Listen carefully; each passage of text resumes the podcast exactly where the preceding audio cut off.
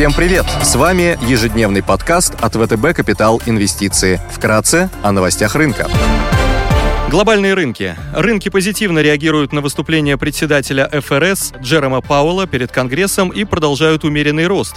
Америка полностью восстановилась после пятничной просадки, и сегодня утром фьючерсы на S&P 500 в плюсе, плюс 0,2%. Евростокс 50 в легком минусе, минус 0,1%. На торгах в Азии и развивающихся рынках сегодня преобладает позитивный сентимент. Фьючерс на японский Никкей плюс полпроцента. Фьючерс на индекс развивающихся стран плюс 0,3%.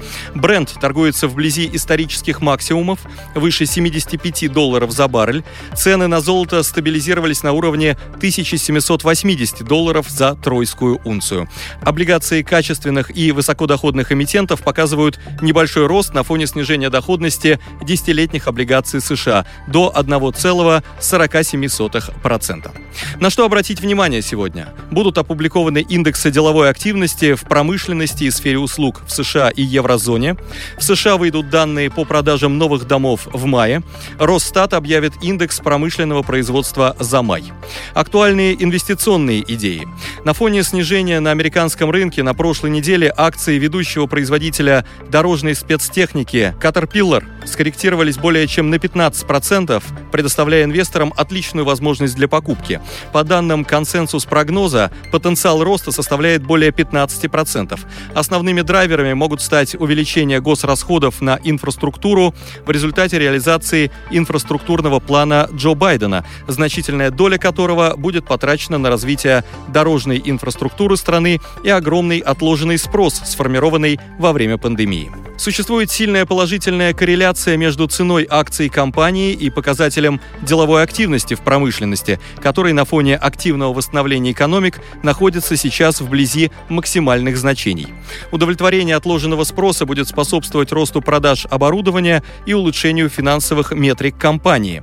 С учетом текущей рыночной конъюнктуры, компания, скорее всего, продолжит превышать ожидания и демонстрировать сильные финансовые результаты.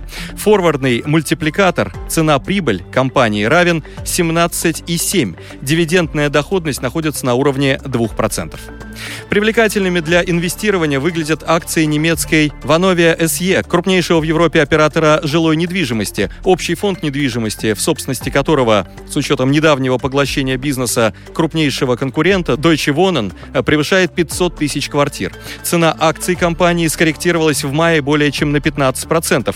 Аналитики ожидают, что акция может вырасти на 17% на горизонте следующих 12 месяцев. Однако потенциал компании в результате сделки M&A еще не в полной мере отражен в прогнозных оценках. По мультипликатору цена-прибыль, который составляет 9.14, бумага торгуется с существенным дисконтом к аналогам. Кроме того, в течение последних 7 лет компания стабильно выплачивает высокие дивиденды. Текущая дивидендная доходность составляет 3,2% в евро. Ограниченное предложение новых квартир по доступным ценам также будет оказывать поддержку спросу на аренду и способствовать улучшению операционных и финансовых показателей компании. На российском рынке акций остается актуальной идея покупки акций «Газпрома», который является главным бенефициаром рекордно высоких цен на газ в Европе. В условиях хорошей ценовой конъюнктуры, низкого объема запасов газа в европейских хранилищах и наличия у компании свободных мощностей для прокачки, акции «Газпрома» могут показать более чем 15% рост по прогнозу аналитиков ВТБ. На рынке долларовых облигаций интересно выглядят бумаги крупнейшего китайского производителя бройлеров и свиней Vents Advance Foodstuff с рейтингами инвестиционного уровня 3B- от S&P и 3B+, от Fitch. Затянувшееся молчание китайского регулятора по поводу потенциальных мер поддержки финансового конгломерата Huarong спровоцировало масштабные распродажи как деловых бумаг самой компании, так и других китайских эмитентов.